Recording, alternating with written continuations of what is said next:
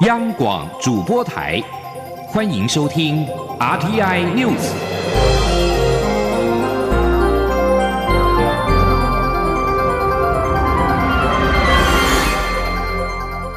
听众朋友您好，欢迎收听这节央广主播台提供给您的 RTI News，我是张顺祥。世界银行二号通过一项计划，要在十五个月内动支一千六百亿美元紧急的援助资金。协助各国因应俗称武汉肺炎的二零一九年冠状病毒疾病 （COVID-19） 全球大流行带来的冲击。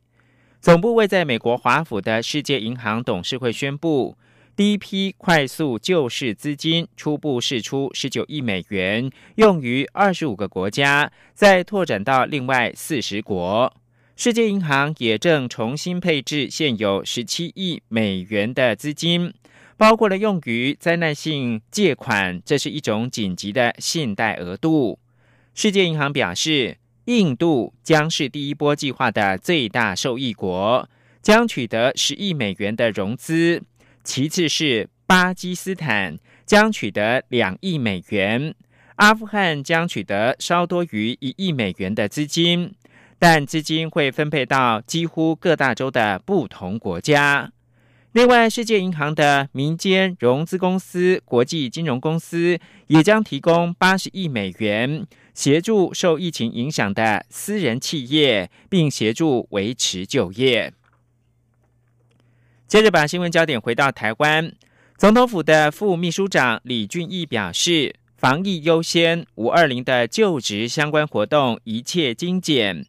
总统宣誓就职在总统府大礼堂举行之后。总统演说跟接见外宾祝贺团，考量原地或者是移师到台北宾馆的户外相关的活动规划，最慢下周定案。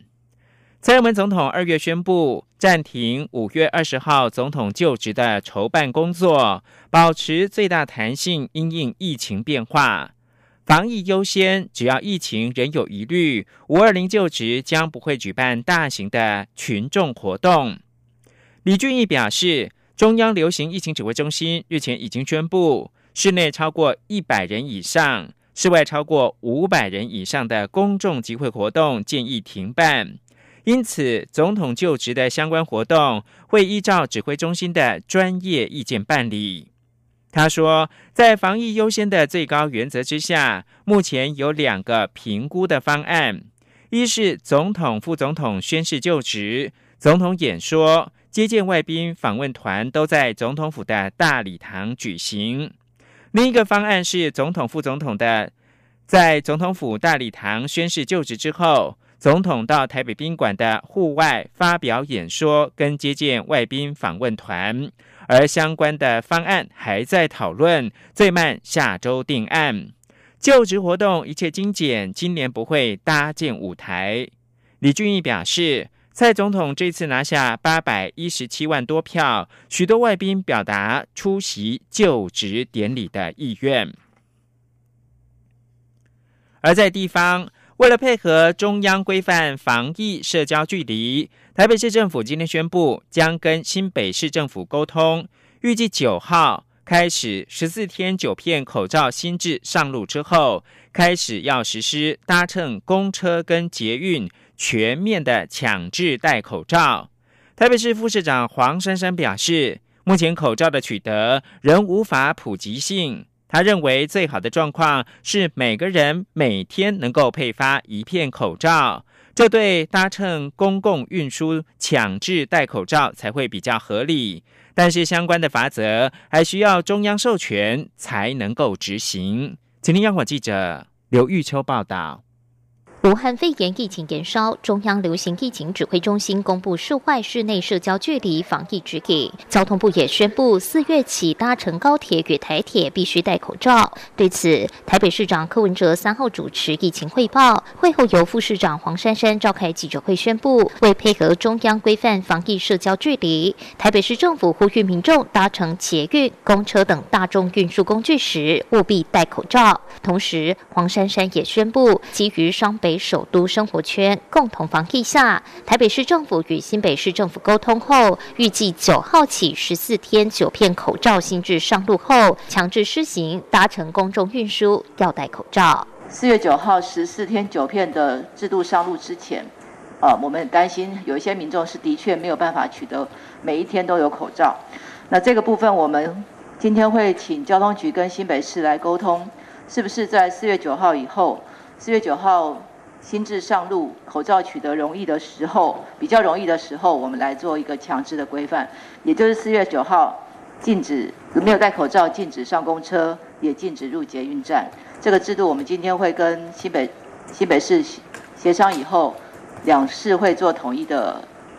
公告。至于未佩戴口罩公众运输能否拒载或是寄出罚则，黄珊珊表示，最好的状况是市民每人每天都能配发一片口罩，再强制要求搭乘公众运输戴口罩才会比较合理。将来在执行面上，地方政府也会劝导未佩戴口罩的民众不能上车，但一旦执行上发生冲突时，需要中央授权的罚则才能往下走，施行才有强制力。另外，黄珊珊也指。出，从国外返台的确诊个案越来越多，且以英美比例最高。台北市也是目前全台确诊案例数最多的县市。他呼吁中央限制欧美回台的人士，若无法限制，也应让返台民众集中检疫，或是统一入住防疫旅馆。黄珊珊也强调，在中央统一下令自国外返台的民众需入住防疫旅馆前，北市府会积极协助更多旅馆成为防疫旅馆，并正式成立防疫旅馆关怀中心，由退休护理人员在关怀专线上协助市民。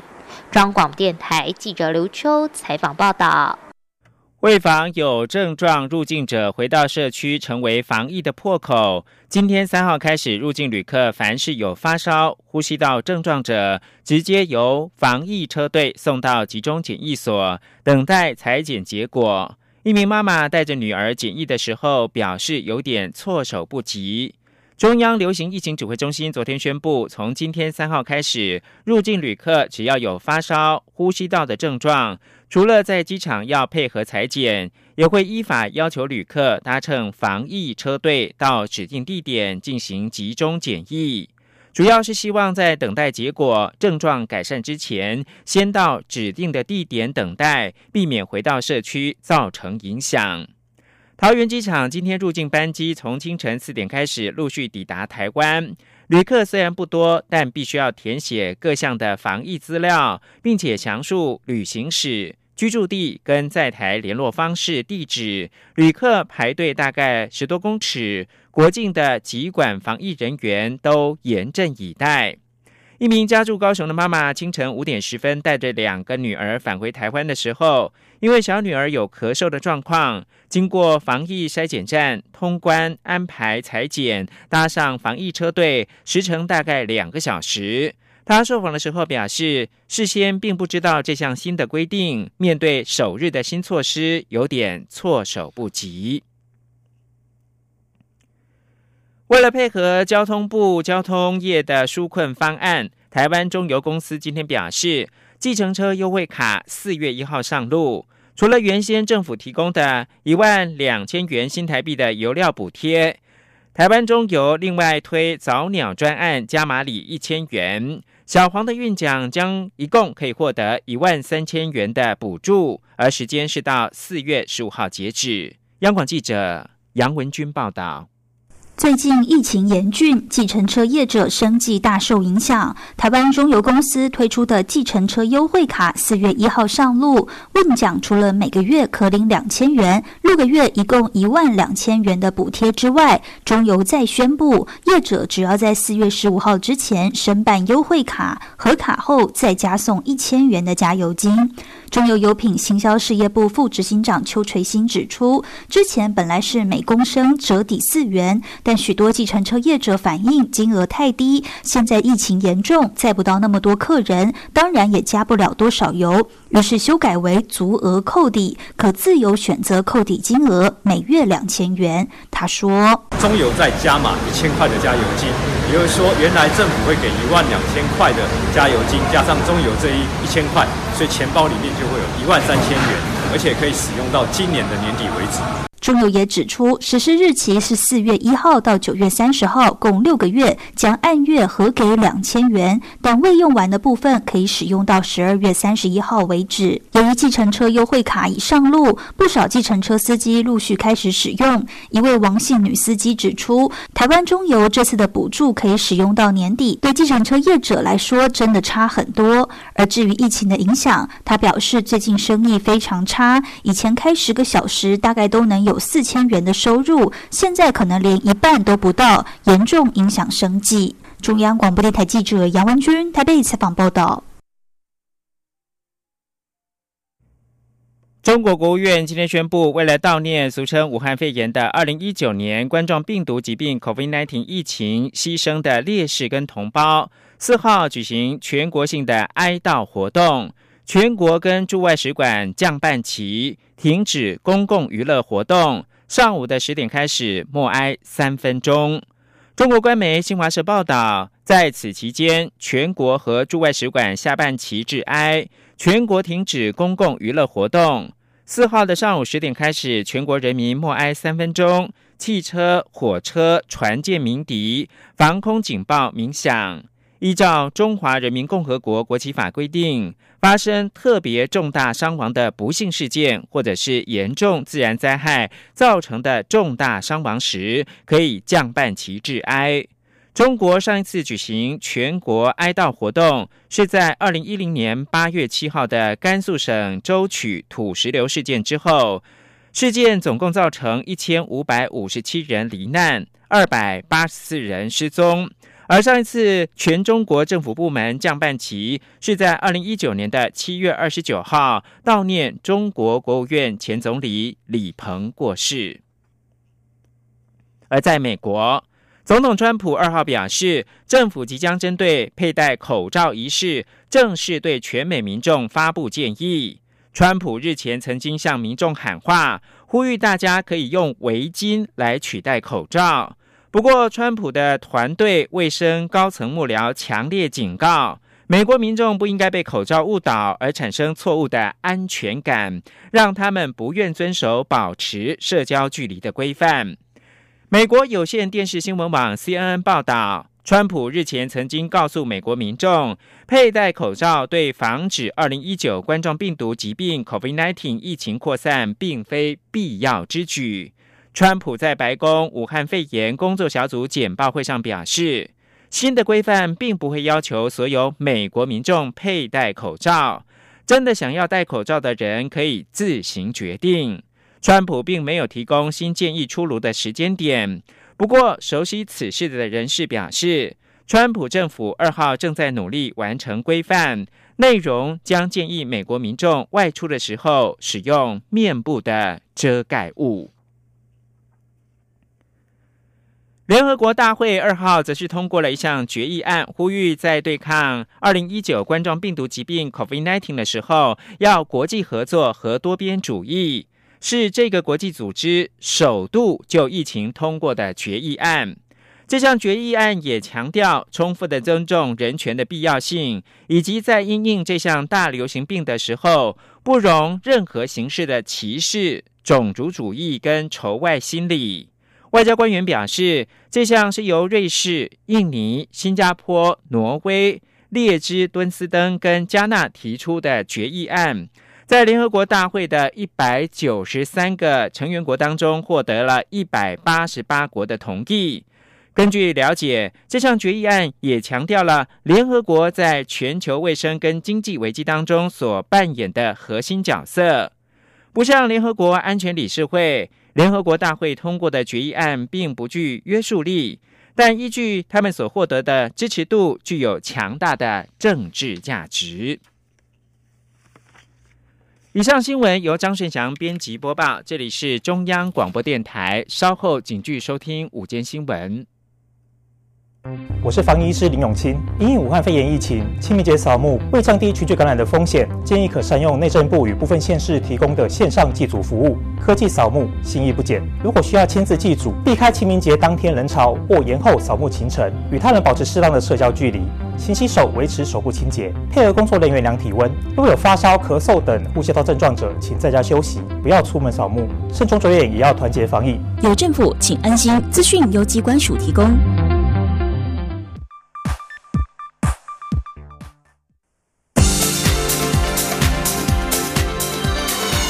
这里是中央广播电台台湾之音，欢迎继续收听新闻。各位好，我是主播王玉伟，欢迎继续收听新闻。美国国务院二号表示，美国台湾高阶官员近日召开虚拟论坛，讨论扩大台湾的国际参与，包括协助在台湾协助台湾在世界卫生大会 （WHA） 当中恢复观察员的身份，以及促成世界卫生组织 （WHO） 与台湾透过其他途径建立更紧密的合作。美国国务院二号晚间指出。这场虚拟论坛的与会人员包括了美国国务院国际组织局代理驻青普莱尔、国务院国际组织局副驻青库克，以及国务院亚太首席副驻青科沙普、国务院亚太副驻青费德伟以及 AIT 处长厉英杰。台湾方面出席的人员则包括了驻美代表高硕泰、外交部政务次长谢武桥以及外交部国际组织司司长陈龙锦。美国国务院表示，双方除了讨论建立论坛，让台湾与世界各国分享其成功、受国际赞扬的对抗疫情模式之外，也谈论如何恢复台湾的世卫观察员身份，并且让台湾与世界卫生组织透过其他途径建立更紧密的协调合作关系。蔡英文总统一号宣布捐赠一千万片口罩给受疫情严重影响的国家，其中包括捐赠美国两百万片口罩。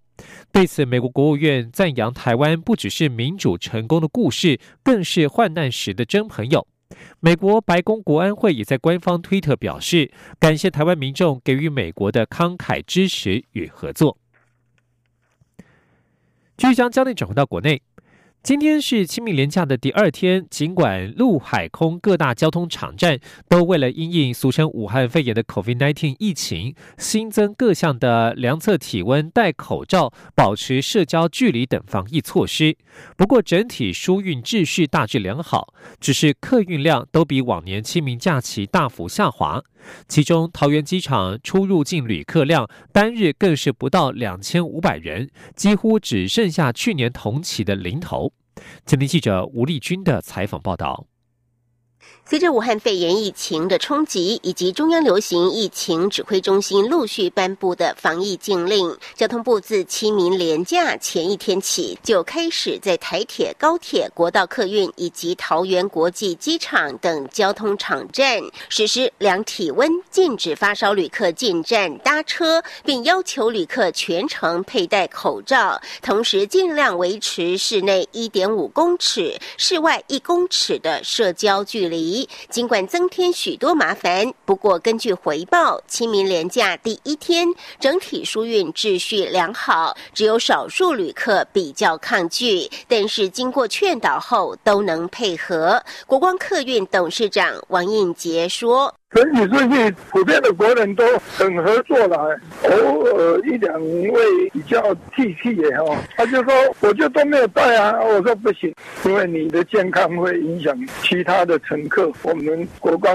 客运是国家队哈，我们一定要做好防疫工作，严格的遵守政府的规定。王应杰也表示，尽管发车时间会因此延后五到十分钟，但是由于疫情影响，今年旅客量较去年同期减少两三成，连国道车流也较往年少了一两成，因此并未耽误太多时间。桃园机场副总经理范孝伦也表示，往年清明连假一定是出国旺季，但是今年清明假期第一天，旅客入境。只有一千两百八十九人，出境八百七十四人。预估三号的入境人次也只有一千三百九十八人，出境则是一千零三十七人，几乎只剩往年的零头。范孝伦说。如果以昨天来讲，整个客货起起降架次量是两百零四架次，那这里面客机的部分是一百一十四架次，那旅客量入出境总计是两千一百六十三人。预计今天的话是一百七十架次，那其中客机是九十六架次，旅客量的预计呢是总数二四三五人，所以这简直是去年同期的只剩零头了。另外，台铁及高铁运量也较往年下滑四五成，加上廉假期间少了通勤人次，因此整体秩序都还不错。中央广播电台记者吴丽君在台北采访报。道。做好防疫措施，也要追查漏洞并就责。交通部观光局一名主管指派下属接待返台的儿子，导致观光局下属确诊感染武汉肺炎 （COVID-19），连下属的儿子也遭到感染。这名主管已经记过调职。交通部长林佳龙今天受访表示，观光局长周永辉已经自行处分。林佳龙今天上午视察松山机场跑道整修工程，接受媒体联访时表示，这起事件确实有疏失，是刻意隐瞒还是沟通不良造成资讯落差甚至错误？他已经责成交通部次长王国才进行调查，会在厘清之后进一步追究责任，给社会清楚的交代。要有人负起责任，也要让无端受感染的人能够放心，就责程度会依据调查事实而定。而林佳龙日前也在脸书 po 文提到，观光局主管指派下属接待返台儿子事件，让防疫网络因为有人假公济私于上班时间处理司仪而出现破洞，后续的就责不会停止，相关人员一并列入检讨。继续关注的是民生讯息。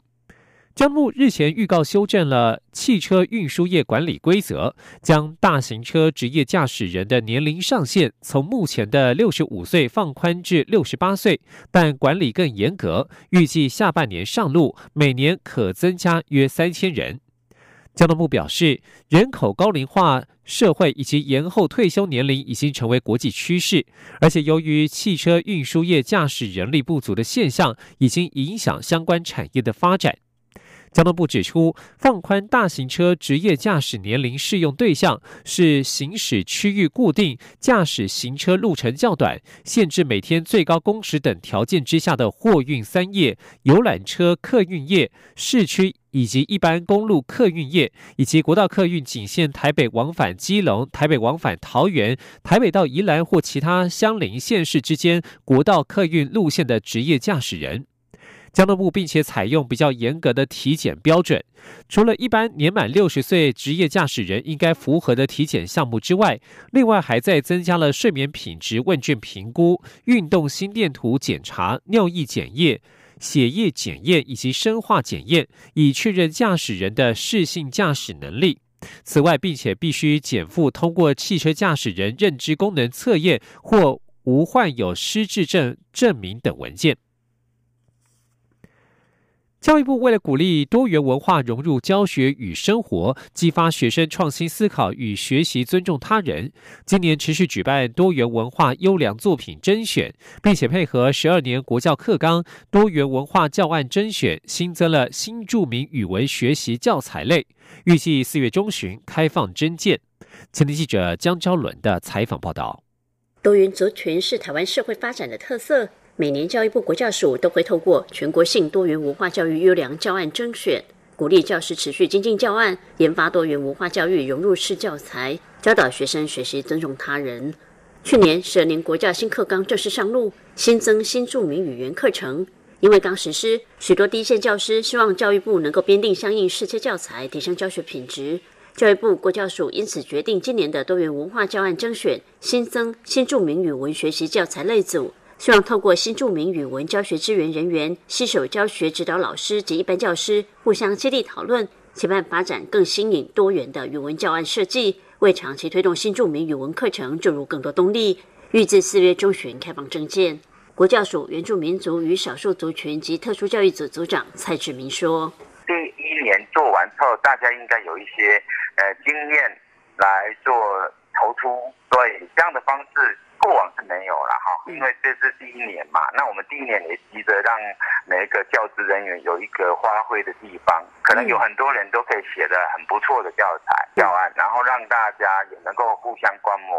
然后互相去比较。那我想这样的话也可以触发我们教职人员本身对教学上的用心和他的投入。除了多元文化教育优良教案征选。国教署也同步办理全国性多语多元文化绘本亲子共读心得感想征选，希望让学生阅读书本时提升基础语文能力，并加深对多元文化的认识。中央电台记者张超伦台北采访报道。继续关心国际消息。